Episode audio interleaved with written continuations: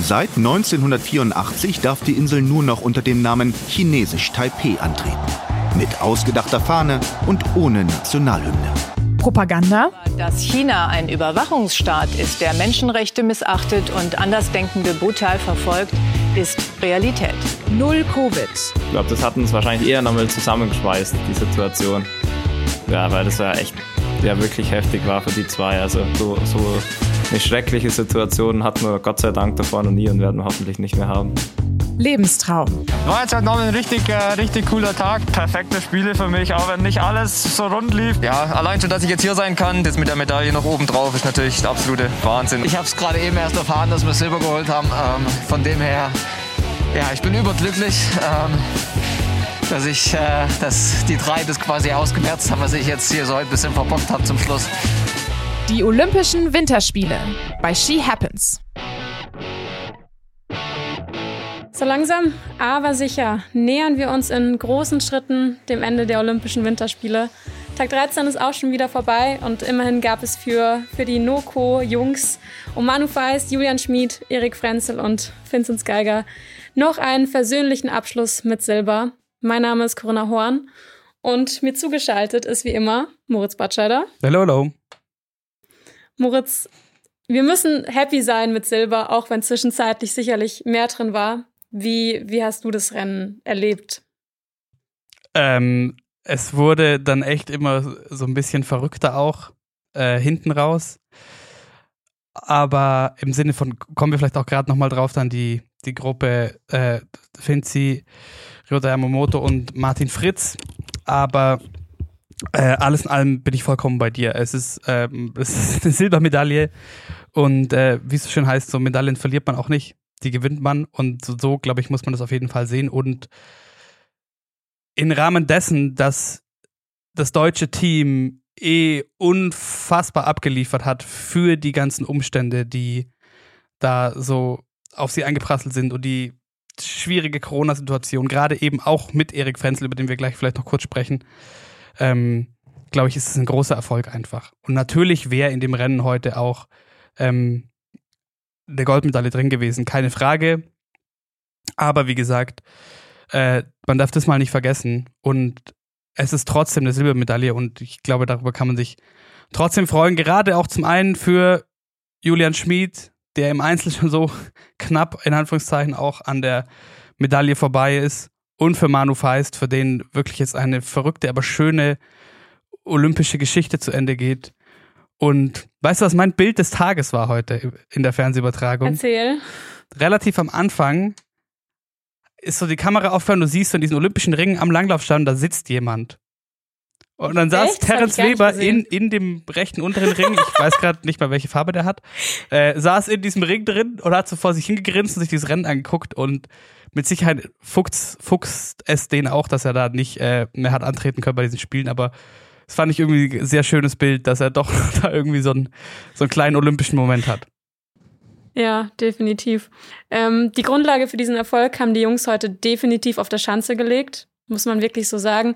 Manu Feist, der auf 128,5 springt, Erik Frenzel mit einem Sprung auf 132 Meter, der Juli mit einem Sprung auf 131,5 und Finzi, der auch einen Megasprung gemacht hat auf 133 Meter, sind dann letztendlich mit einem Rückstand von elf Sekunden auf die Loipe gegangen. Hättest du dir im Vorhinein ausmalen können, dass, dass die ersten vier Nationen, Österreich, Norwegen, Japan und Deutschland, nach dem Springen so eng beieinander sind?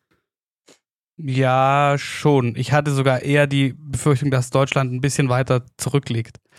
Das Also- dachte ich auch. Also es, es war im deutschen Team niemand dabei, der einen Übersprung gemacht hat, aber alle sehr konstant, sehr konstante äh, Teamleistung. So auch Erik Frenzel eben sind wir bei ihm, wo man ja eben auch nicht wusste, diese super schwierige Situation und er kommt da wieder und zeigt einen sehr, sehr feinen Sprung, gerade nachdem die Probe ja auch noch überhaupt nicht lief. Also in der Probe irgendwie unter 120 Meter gesprungen, 119 genau. Ähm, und dann im Wettkampf gleich sich so einbringen. Ähm, super Leistung, dass die Japaner gut springen, wissen wir.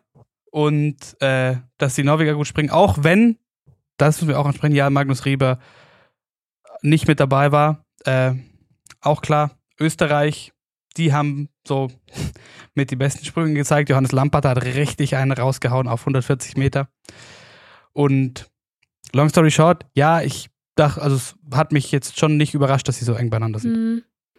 Gerade bei den Norwegern, finde ich, war auf der Loipe heute Jens Luras Oftepro irgendwie der entscheidende Mann, der dann an der dritten Position ja, erkannt hat, er kann jetzt angreifen. Besteht die Möglichkeit, Erik Frenzel und Team Deutschland damit irgendwie abzuhängen. Konnte sich dann auch nochmal von den Österreichern und den Japanern lösen. Und dann war halt die Lücke auf einmal richtig, richtig groß.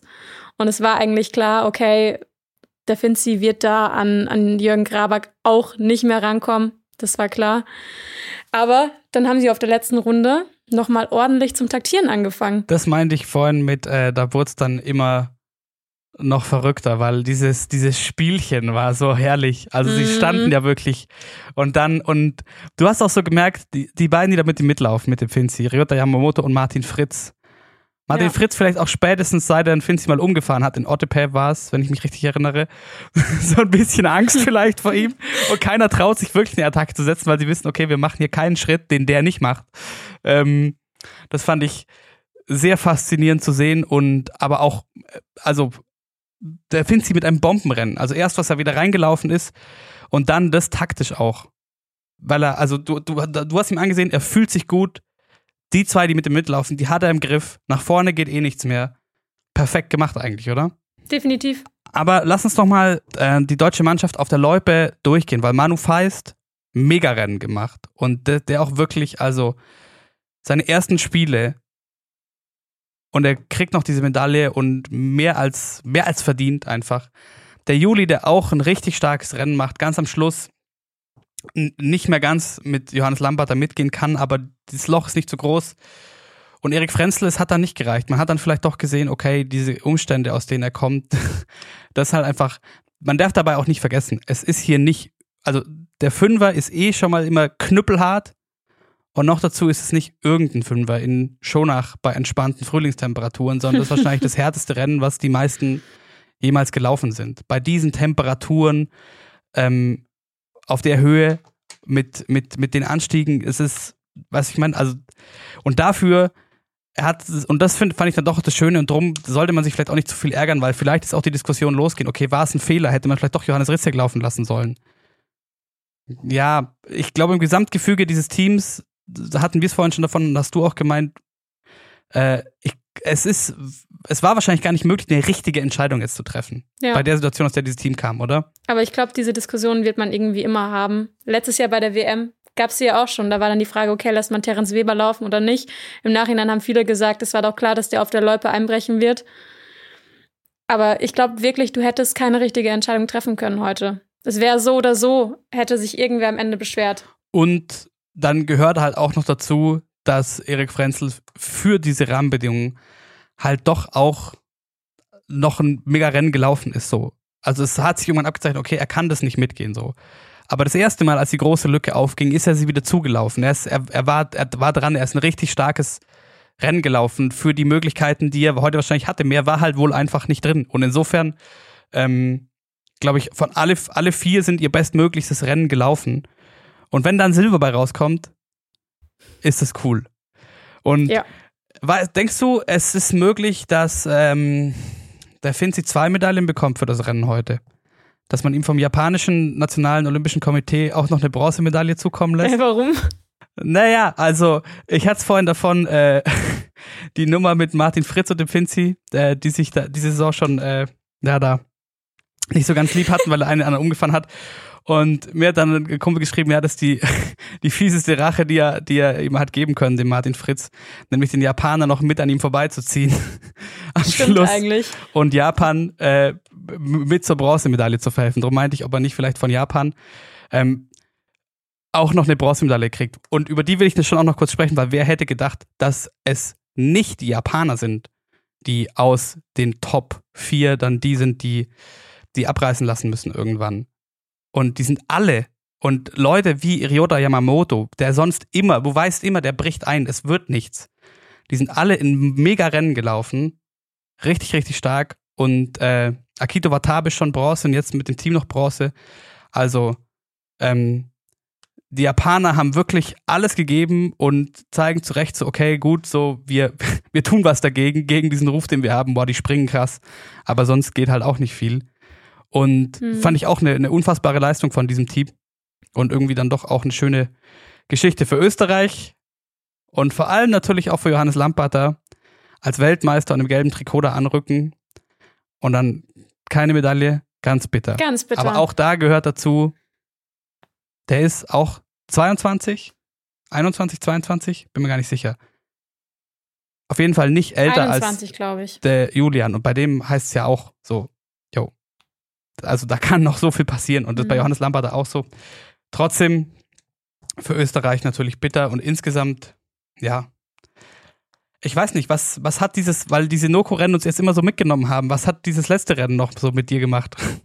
Irgendwie war ich heute ziemlich entspannt. Ich weiß nicht, ob es der, der Stress ist der letzten beiden Wochen, aber als ich da heute auf der Couch saß, bin ich, ich bin am Ende nicht mal mehr aufgesprungen und habe durchs Haus geschrien wie bei den letzten Rennen, sondern ich saß wirklich da und war so, okay, freuen wir uns jetzt über Silber, sind wir ein bisschen traurig, dass es vielleicht nicht Gold geworden ist. Aber insgesamt muss ich echt sagen, diese Noko-Rennen, wie wir sie jetzt bei den Spielen gesehen haben, so, so spannende Noko-Rennen habe ich, ich glaube, wirklich sogar noch nie gesehen. Du hast vorhin jetzt schon angesprochen, dass die, die Spiele für Johannes Lamperter bitter waren und sicherlich auch enttäuschend. Ähnlich war es sicherlich auch für Michaela Schifrin, die im Vorhinein gesagt hat, die im Vorhinein gesagt hat, sie will in jedem Rennen antreten und auch in jedem Rennen um die Medaillen mitfahren. Nach den großen Enttäuschungen und dem Ausschaden im Slalom und Riesenslalom hat sie auch heute in der alpinen Kombination im Slalom am Ende noch eingefädelt und ist jetzt auch zum dritten Mal wieder ausgeschieden. Am Ende gewinnt Michelle Gesin, ähm, die auch nach 2018 wieder ihren Olympiasieg wiederholt, vor Wendy Holdener und Federica Brignone. Und ich glaube, bitterer hätten die Spiele für Michaela Schiffen wirklich nicht enden können. Und richtig geärgert und gleichzeitig gefreut aus deutscher Sicht, das hat mich heute dann doch ein bisschen vom Sofa gerissen. Skicross der Frauen. Und zwar äh, gibt es eine deutsche Medaille. Daniela Meyer gewinnt Bronze nachträglich. Was da los war, besprechen wir aber nicht mehr jetzt, sondern morgen. Morgen geht es ein bisschen vertiefter um Skicross. Morgen früh auch noch die Rennen der Männer. Auch das sehr zu empfehlen, auch deutsche Medaillenhoffnungen. Und jetzt heute, wo wir gerade bei Mika Schiffen waren, Coco, gucken wir doch nochmal auf Ski Alpin, weil du konntest sprechen mit dem Sebi natürlich, unserem Haus- und Hof-FIS-Experten, FIS-App-Experten und Alex Schmid hat zwischen Slalom und Team-Event noch die Zeit gefunden, kurz mit uns, beziehungsweise mit dir zu quatschen. Und da hören wir jetzt rein.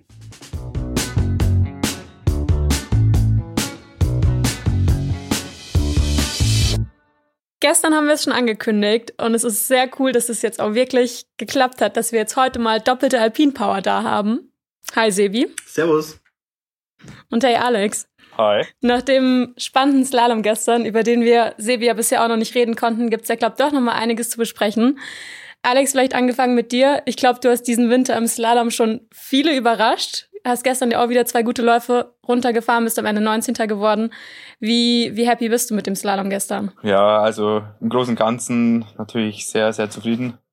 Ähm, dadurch, dass es ein Riesenslalom jetzt nicht so ganz aufgegangen ist, äh, wollte ich natürlich dann im Slalom zeigen, was ich drauf habe. Und ähm, ich habe gewusst, dass ich momentan gerade im Slalom auch einen Speed habe und dass ich den aber irgendwie ins Ziel bring, bringen muss und das irgendwie nur mit ja, mit sicherem, stabilen Skifahren, dass ich das auch hinbringe und das wollte ich gestern auch zeigen, dass ich einfach äh, mein Ding durchziehe und ja, dann hat ist doch aufgegangen. Überrascht sich eigentlich selber ein bisschen, dass du momentan, also wie gut es im Slalom momentan läuft. Ich meine, wir haben im Sommer ja schon mal drüber geredet. Du bist ja deutscher Meister im Slalom. Ja, das ist auch schon lange her. das sind jetzt schon sechs Jahre her. Ähm, ja, dadurch, dass ich die letzten Jahre einfach Slalom ziemlich vernachlässigt habe, ähm, war das jetzt auch nie so zu erwarten, dass es heuer dann doch, dass ich da einen Schritt vorwärts mache. Ähm, aber ja, ich weiß schon noch, letzten Podcast habe ich gesagt, äh, nur mit diesem Slalom wäre ich wahnsinnig, aber da habe ich eher gemeint, ja. dass ich Slalom halt im Training mit dazu fahre und ja, im Training war es jetzt auch nicht so schlecht, dass man dann gesagt hat, dass wenn der Platz frei wäre, dass ich den auf jeden Fall einnehme, solange ich keinen wegnehme von den Jungen. Und ja, habe heuer zwei Einsätze dann gehabt und in Wengen auch mit der letzten Startnummer und äh, ja, habe mich dann für die Top 30 qualifiziert. Das war natürlich für alle ein bisschen Überraschung und ja, für mich extrem. War echt cool. History Maker übrigens, Alex. Das haben sie im Fernsehen schon immer wieder gesagt. Es gab noch nie ein Weltcuprennen, wo sich die letzte äh, Nummer überhaupt für den zweiten Durchgang qualifiziert hat. Und du bist dann noch in die Top 15 gefahren. War richtig, richtig geil und man muss dazu sagen, du hast jetzt hier eine sehr bescheidene Antwort gegeben. Ähm, Im Training fährst du uns im Slalom dann doch äh, teilweise auch einfach mal um die Ohren, wenn es jetzt einfach nicht ganz so schwer ist und das, obwohl du ähm, ja tatsächlich nicht ganz so viel trainierst, weil der Fokus ja schon auf dem Riesenslalom liegt. Aber ähm, ich find's richtig geil, dass du da weiter dran bleibst und ich finde zwei Disziplinen extrem wichtig zu machen. Wie, wie du auch selber sagst, ähm, von einer wird man schnell überdrüssig, das merke ich dann auch. Deswegen versuche ich auch so oft wie möglich Riesensalam zu fahren. Äh, mir geht's dann oft wie dir, dass wenn ich dann mal im Riesensalam-Training mitmache, das einfach viel zu schwer ist. Ähm, und man dann dementsprechend überfordert ist, aber du hast das immer gut gemeistert und jetzt hast dich da auch beim Slalom Olympia äh, belohnt. Und ich fand's geil, fand's geil zuzuschauen. Es war auf jeden Fall wert, früh aufzustehen und cooles Event. Ja, danke. nee, wie du sagst, ähm, zwei Disziplinen aufbauen, tut mal, glaube ich, nicht schlecht. Oder einfach mal dazufahren, weil das hilft mir auch brutal im Riesenslalom dann ein bisschen weiter. Aber wenn Riesenslalom natürlich nur Hauptfokus sein wird und auch bleibt, ähm, ja, schadet auf jeden Fall nicht, das da mitzunehmen. Gold geht gestern an Clement Noël, der auch sicherlich keine einfache Saison hatte. Er hätte viele Rennen gewinnen können, ist aber auch oftmals dann ausgeschieden. Gestern hat er nach, war er nach dem ersten Lauf noch auf Rang 6, ist dann aber im zweiten ähm, wirklich super gefahren. Auch Felix Neureuter hat gestern wieder gesagt, dass er momentan der, der beste Slalomläufer der Welt ist. Sebi, kannst du uns vielleicht mal sagen, was ihn irgendwie ein bisschen unterscheidet oder was er einfach besser macht? Ja, der Noel, an dem orientiert sich eigentlich so die aktuelle Slalomtechnik, ähm, die wir alle so versuchen, so ein bisschen abzukupfern, abzuwandeln auf unseren eigenen Fahrstil der vor zwei, drei Jahren dann so in Weltcup kommen ist und nochmal gegenüber zum Hirscher und ähm, Christoffersen eigentlich so die bis dahin, sag ich mal, so das Leitbild waren, dann doch was Neues gebracht hat, extrem hoch steht, natürlich auch ein großgewachsener, äh, schlankerer Kerl ist, nicht so das kraftvolle Fahren hat, einen extrem kurzen Schwung fahren kann mit relativ ähm, geringem Kantwinkel, sondern einfach nur mit einem sehr flinken äh, Kniesprunggelenk-Hub, sage ich mal, ähm, um, um das verständlich zu machen für die, für die, für die ähm, Zuschauer. Da ist wenig Bewegung im Oberkörper ähm, und einfach eine kurze, schnelle Bewegung aus den Füßen raus, kann man so sagen. Und das hat er jetzt eigentlich so durch ta sein Talent äh, mitbracht. Und das ist aktuell einfach das schnellste Schla oh Gott, schnellste Slalomschwung. Ich kann schon gar nicht mehr reden. Ähm, ja, das äh, Fand ich krass, dass er das dann gestern durchziehen konnte. Vor allem im zweiten Durchgang war es souverän. Einfach äh, Laufbestzeit im zweiten Durchgang. Ähm, ja, seine Favoritenrolle endlich gerecht geworden, seiner Favoritenrolle endlich gerecht geworden und ähm, dann glaube ich auch, Alex, wie findest du es? Ein richtig, richtig geiles Podium. Für mich ganz kurz noch Johannes Strolz, also die Olympiageschichte schlechthin. Also mit er ist ja mit Alex ist auch gut mit uns befreundet, kann man sagen. Wir haben die letzten Jahre auch viel mit, mit ihm zusammen trainiert. Ja, ähm, unsere Trainingsgruppen Österreich, Deutschland, Europacup, Weltcup hat dann doch mit denen viel zusammengearbeitet. Ähm, man kennt sich gut. Er wohnt auch relativ nah bei uns, sage ich mal. Äh, wir, wir brauchen nicht weit rüber. Und ähm, ja, wir haben so die letzten Jahre eigentlich mit ihm durchlebt und jetzt kommt er da ohne Kaderstatus in Österreich und ja, macht ein geiles Ding nach dem anderen und ich feiere es einfach nur ab und ich feiere ihn einfach dafür und ich beglückwünsche ihn einfach nur. Es war einfach cool, oder? Ja, voll, weil der ist auch so unheimlich sympathischer Kerl ist und äh, die letzten Jahre echt so kämpfen hat müssen. Ähm, wie du gesagt hast, er ist einfach nicht mehr im Team gewesen und er war jetzt auch nach Adelboden, dem Sieg, einfach nur nicht sicher, ob er überhaupt für Österreich mitfahren darf mit auf Olympia mitgenommen werden darf. Und ja, ähm, allein die Kombination, dass er da schon Gold geholt hat, das war ja schon eine Riesensensation. Und äh, brutale das Geschichte. So geil. Ja. 50, also mit ja, sein Vater halt und jetzt er nur dazu und äh, das hat jetzt echt Geschichte geschrieben und ja, dann konnte er natürlich im Slalom auch richtig befreit auffahren und der hat sich heuer schon gezeigt, dass er brutal geil fahren kann. In den Trainings war er auch schon mal schneller, aber er hat es in den Rennen nie so hingebracht und jetzt ist eben der Knoten beim Platz und ja, wenn man mal Flow hat, dann dann läuft's einfach und mir freut's auch brutal für ihn. Ja. Ich habe schon gesagt, man hätte ihn auch im Riesensalon fahren lassen müssen, weil es ist ja eigentlich seine Disziplin, aus der er kommt. Ja, ähm, genau. Und wenn du, wenn du gerade so gut drauf bist und so einen Flow hast, dann äh, wäre das sicher auch einiges gegangen wahrscheinlich. Wobei, der Riesensalon extrem schwierig war, oder Alex? Ja, also. Wetter, Sicht. Wir haben alle nicht verstanden, wir haben alle nicht verstanden, warum sie es nicht eventuell dann doch verschoben haben. Ähm, es war ein bisschen unverständlich. Erstens mal hätten sie es ja ganz locker zeitlich nach hinten verschieben können vom, vom Programm und oder sogar auf den nächsten Tag. Aber sie wollten es dann einfach durchziehen. Aber vielleicht kannst du noch ein paar Worte dazu sagen. Wie steil war es oben wirklich? Das würde mich interessieren zum Beispiel. Äh, vom Start weg. Weil da finde ich, hat die Kamerasicht brutal getäuscht. Dass es dann ein bisschen flacher wird, das hat man dann gesehen. Und einfach, einfach Zielhang.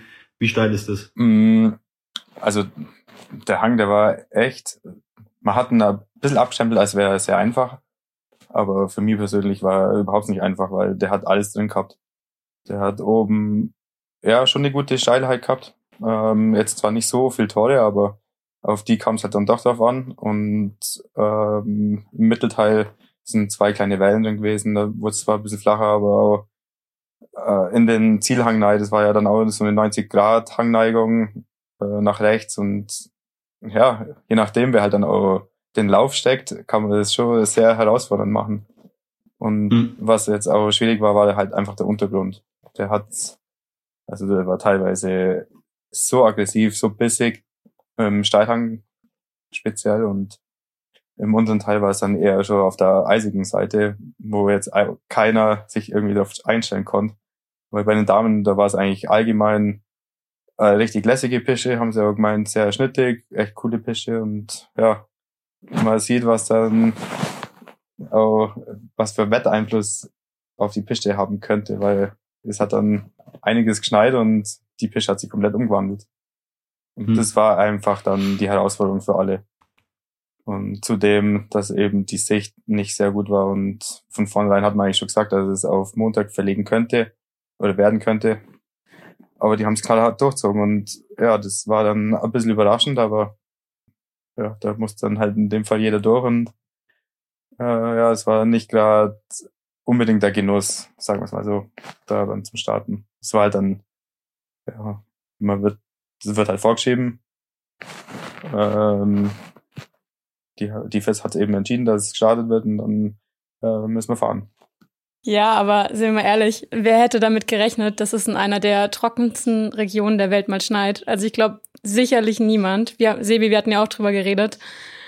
Aber Alex, wie, wie sauer oder wie, wie enttäuscht warst du nach deinem, nach deinem Ausscheider? Ähm, ja, das war, ich war sehr enttäuscht, muss ich sagen. Auch wenn ich das Rennen sehr locker angegangen bin und ähm, überhaupt keine Erwartungen gehabt habe. Ich wollte einfach nur meinen Skifahren zeigen, einfach nur das, was ich dann auch im Training gezeigt habe, die Konstanz und ich bin so sicher auf dem Ski gestanden und ähm, ja, habe mir jetzt auch nie Gedanken gemacht, was passieren könnte. Und letztendlich ähm, war es für mich dann ein bisschen unerklärlich, dass ich dann so ein bisschen am Schuh ausrutscht und mein, das passiert dann so schnell, dass man dann in den Ski fährt und das ist mir in letzter Zeit eigentlich nie passiert. Und das war dann ein bisschen fraglich und dann natürlich auch enttäuschend. Ähm, es kann immer passieren und das Gute war, dass ich bis dahin einen ziemlichen Speed gehabt habe und gar nicht so langsam unterwegs war, aber es bringt halt dann auch nichts, wenn man es nicht ins Ziel bringt und ja, mein Ziel war auf jeden Fall, dass ich mir gut verkaufe und meine Leistung bringe, aber das mit dem DNF kann man das jetzt nicht so so leicht hinnehmen. Ja, das ist natürlich verständlich, aber ich finde, dass du da gar nicht einen Schneid abkaufen lassen musst. Du hast Mordspeed, Alex, einfach mega, mega Speed und wenn man so einen großen Grundspeed einfach hat, dann, dann passieren halt auch einfach äh, die sind oder sind die kleinen Fehler dann auch vielleicht eventuell ein bisschen kritischer und in dem Fall der klassische Innenski kann man kann man kann man so sagen, aber das ist ja auch was ähm, wenn es oben so extrem steil ist und da du einen hohen Kantwinkel fährst, dann ist es einfach ein Risiko, das passieren kann. Dann mit Nummer 9 hattest du, gell? Ja, und dann einfach genau. schon ein paar Mini, Mini-Spuren drin, die du dann wahrscheinlich einfach durch die Sicht dann auch nicht gesehen hast und dann ist einfach das Risiko immer da. Und wenn du, wenn du Gas geben willst, dann kann man das nur mit Risiko. Und ich finde, du hast einfach, du hast es richtig angelegt. Das war einfach das Tick Pech, aber das kommt, kommt auch wieder zurück. Und dann haut's hin. Ja, das ist für mich jetzt auch ein bisschen, also im Nachhinein denke ich natürlich auch ein bisschen mehr drüber nach, aber ich kann mir nichts vorwerfen und das Glück kommt dann irgendwann mal auch wieder zurück. Ganz genau. Man hat es ja auch gesehen bei Basino und bei Schiffrin, die sind ja am dritten Tor schon Energy gefahren und rausgeflogen. Also von dem her, ähm, ja, kann jedem passieren und den weltbesten Skifahrern und ja, irgendwann mal wird es wieder aufgehen. Vielleicht ja schon im Teamwettbewerb. Vielleicht aber schon im Teamwettbewerb. Kurze Frage, alles gut gegangen mit dem Startgerät, oder? Bei, beim äh, Teamwettbewerbstraining soweit mal, weil da wissen wir ja, dass es ab und zu vielleicht Probleme gibt. nee, alles gut gegangen. Die Klappe ist jedes Mal aufgegangen. Ist auch fleißig in Benutzung. Jede Nation hat es schon ausprobieren, ausprobieren dürfen. Also es läuft. Haben, haben wir unsere eigene oder habt, habt ihr eure eigene dabei? Ja, das ist von. Das heißt, ähm, alle trainieren mit dem deutschen Startgate mehr oder weniger. Genau so ist es. Ja, da sind wir die Gönner, da sind wir einfach zu nett wir bereiten im, im vom Tag. Wir bereiten jeden Tag vor. Da, da, da können sich andere Nationen, zum Beispiel Österreich, mal ein Beispiel nehmen, dass wir, dass wir so nett sind. Ja. Ich muss jetzt nochmal ähm, an die Bedingungen anschließen. Wir haben auch in den letzten anderthalb Wochen viel über, über die Bedingungen und den Schnee vor Ort gesprochen, ähm, von dem viele Sportler gesagt haben, so einen Schnee haben sie irgendwie noch nie gesehen und der Schnee verzeiht auch absolut keine Fehler. Ein Schnee, bei dem vielleicht auch das Setup nochmal eine viel, viel wichtigere Rolle spielt. Ähm, wie ist es jetzt für dich oder wie, wie fühlt sich's für dich an, an diesem Ort Ski zu fahren? Ja, also man kommt hierher, es ist einfach arschkalt es hat zwischen minus 20, minus 30 Grad ab und zu und ähm, gerade am Hang weht auch immer wieder der Wind und äh, eigentlich hat's wenig Niederschlag. Die Luftfeuchtigkeit ist sehr gering und das ist natürlich alles Kunstschnee. Das heißt, also das ist alles ähm, noch kompakter, noch aggressiver als in Europa. Also so einen Schnee werden wir sehr selten vorfinden und darum ist es schon äh, erstmal eine kleine Umstellung gewesen. Und ja, man hat schon gesehen, es hat sich ein bisschen rauskristallisiert, welche Skifirmen auch sehr gut funktionieren auf dem Schnee und welche einfach nicht. Und äh, das ist schon ein bisschen eine Lotterie, weil ja, entweder kriegt man es dann in den paar Tagen hin, in den Trainingstagen, aber das Problem war auch, dass jeder einzelne Hang wieder komplett unterschiedlich war und der Rennhang war wieder gewassert und ähm, zwei andere Hänge waren nicht mit Wasser präpariert und Somit konnte man sich auch nicht wirklich hundertprozentig auf den Rennhang dann drauf einstellen und das ist halt das Schwierige gewesen. Und ja, da zählt halt viele jahrelange Erfahrung mit dazu, was halt einfach funktionieren könnte und hoffen, dass es dann auch passt im Renntag. Ganz kurz vielleicht dazu, hattet ihr einen Hang befahren? Wir haben einen Hang befahren gehabt. Das Geile war, dass es am Tag davor ähm, sind sie mit der Walzenei gefahren und wollten eigentlich den Abrieb rausschieben, was es beim Herren Kombislalom angeblich gehabt hat. Und das war Vollkatastrophe. Also in so einem schlechten Zustand war der Hang eigentlich schon lange nicht mehr und die haben dann fast die ganze Nacht äh, das Ganze wieder rausschaufeln müssen, weil die Walze das platt präpariert hat und dann war es eigentlich so kompakt und dann ist man aber nicht mehr auf die harte Schicht wirklich draufgekommen. Ah, interessant. Und ja, dann haben sie ja Tag davor haben sie schon den Kurs gesetzt und da dann alles aufschaufeln müssen und weiß nicht, wie oft sie da gerutscht sind. Also das war ein bisschen wild und dann kam eben über Nacht dann noch der Neuschnitt dazu. Also es war alles ein bisschen eine Katastrophe. Ja, dann sehr, sehr schwierig. Aber ja, so ist es halt. Aber am Rennen, ja, im Rennen hat es aber dann wirklich passt. Da war dann die Piste top. Jetzt außerhalb von vom Kurs war es jetzt nicht wirklich.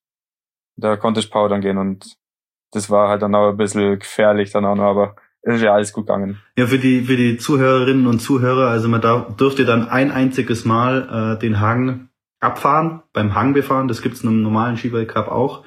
Ähm, das heißt, jeder Läufer hat einmal die Chance, einfach frei den Hang runterzufahren, ohne dass da ein Lauf steht, ähm, sich die ja, ähm, Steilheit einzuprägen, die Wellen etc. Und dann hat man nur noch am Renntag die Besichtigung und dann fährt man schon den ersten Lauf. Das heißt, man ist einmal im, sage ich mal, moderaten Tempo runtergefahren, einmal runtergerutscht und dann wird es schon scharf. Das ist auch die Schwierigkeit bei den Großevents, dass das dann meistens auf Pisten ist, die man noch gar nie gesehen hat, noch gar nie drauf gefahren hat. Da ist der Vorteil im Weltcup, ähm, dass man eben immer wieder an die Orte hinkommt und so dann Erfahrung sammeln kann, wie der Hang aussieht, auch wenn er sich von Jahr zu Jahr ein bisschen unterscheidet. Das ist natürlich dann bei Olympia gerade in dem Fall äh, nochmal eine größere Schwierigkeit, damit man da vielleicht ein bisschen eine Vorstellung bekommt. Ich muss immer noch eine Frage zum Olympischen Dorf stellen. Ich habe nämlich gesehen, dass vom Olympischen Dorf eine Gondel direkt zum Berghof fährt, zu den Rennstrecken. Und dass der Zielbereich auch so verlängert worden ist, dass ihr mit den Ski direkt runterfahren könnt, oder? Ja, genau. Also es ist alles komplett neu. Das ist schon Wahnsinn eigentlich, sehr beeindruckend. Ähm, letztendlich sind es drei Gondelstationen. Ähm, zwei Gondelstationen ist einmal die, die Speedstrecke, wo dann Speed-Ziel, Speed, Entschuldigung, Speed-Ziel äh, direkt an die Gondelstation hingeht und einmal die, das Technikziel. Ähm, und das ist alles eine komplette lange Verbindung bis ins Olympische Dorf runter.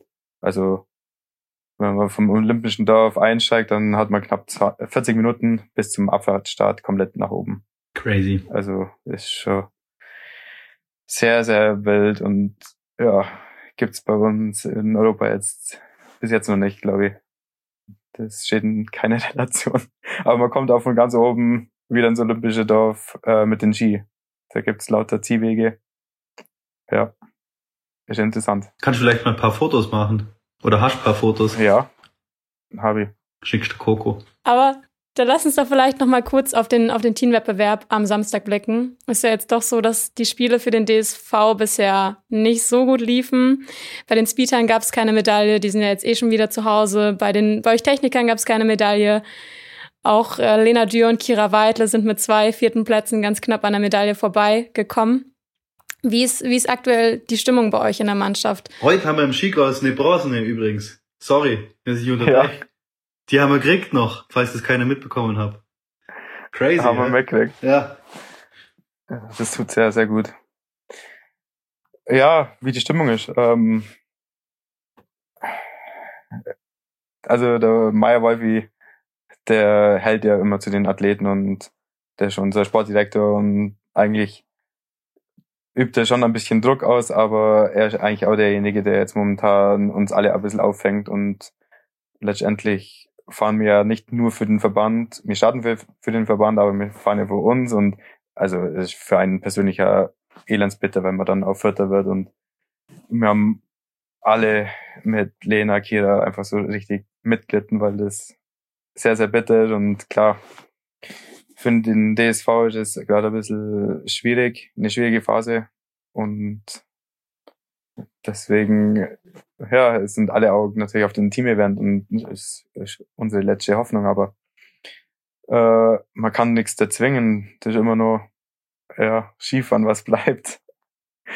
Und ja, jetzt äh, fokussieren wir uns alle auf den Team-Event und ähm, was ist passiert ist, ist schon passiert und können wir jetzt auch nicht mehr ändern. Darum müssen wir voll fokussieren und auf, ja, auf uns schauen auf unsere Aufgaben, was wir können, was wir tun müssen, um überhaupt was zu erreichen. Gibt's einen extra Hang auch für, Entschuldigung, Coco, gibt's einen extra Hang für, für ein Team-Event? Oder ist das auf dem Teilbereich vom Riesenslalom? Nee, es gibt einen extra Hang, haben sie äh, extra gebaut da. Das ist das gleiche Ziel wie, wie das Technikziel. Das geht, kommt bloß von 90 Grad äh, senkrecht eigentlich runter und schaut sehr, sehr gut aus. Schaut sehr eben aus und äh, ja, alles grad, so dass es vielleicht äh, diesmal faire äh, Strecken sein könnten. Sprung ist aber keiner drin. Sprung. Wollten sie eigentlich, aber habe ich bis jetzt noch keinen gesehen. nee, ich glaube, das ist bloß eine Welle, aber ähm, nichts Spektakuläres. Ja, dann hoffen wir, dass es so fair wird wie in Lech. Da haben sie auch extra die Strecke gebaut und äh, dass es nicht so ein Fauxpas wird äh, wie in der Weltmeisterschaft dass wir wirklich zwei annähernd gleiche Läufe haben, damit das, damit das ganze System funktioniert. Ja, das wäre wichtig.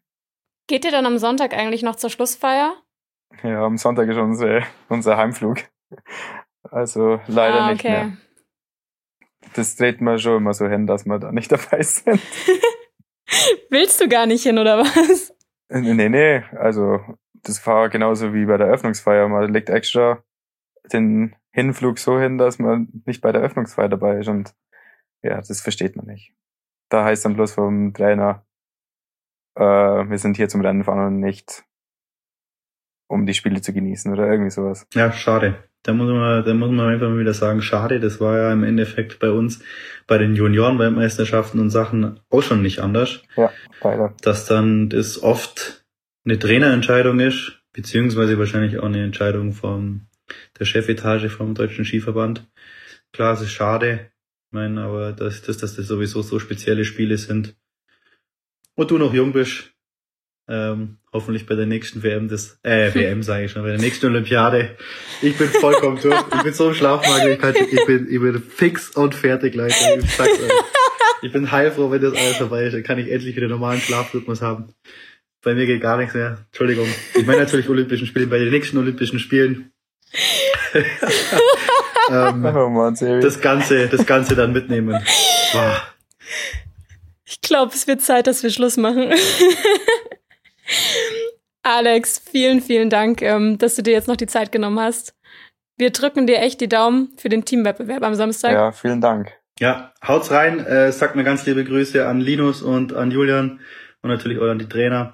Äh, wird Zeit, dass wir uns alle wiedersehen. Und Lass es, weiter. lass es spicken, sage ich da bloß immer. Lass es spicken. Lass jucken. Jawohl.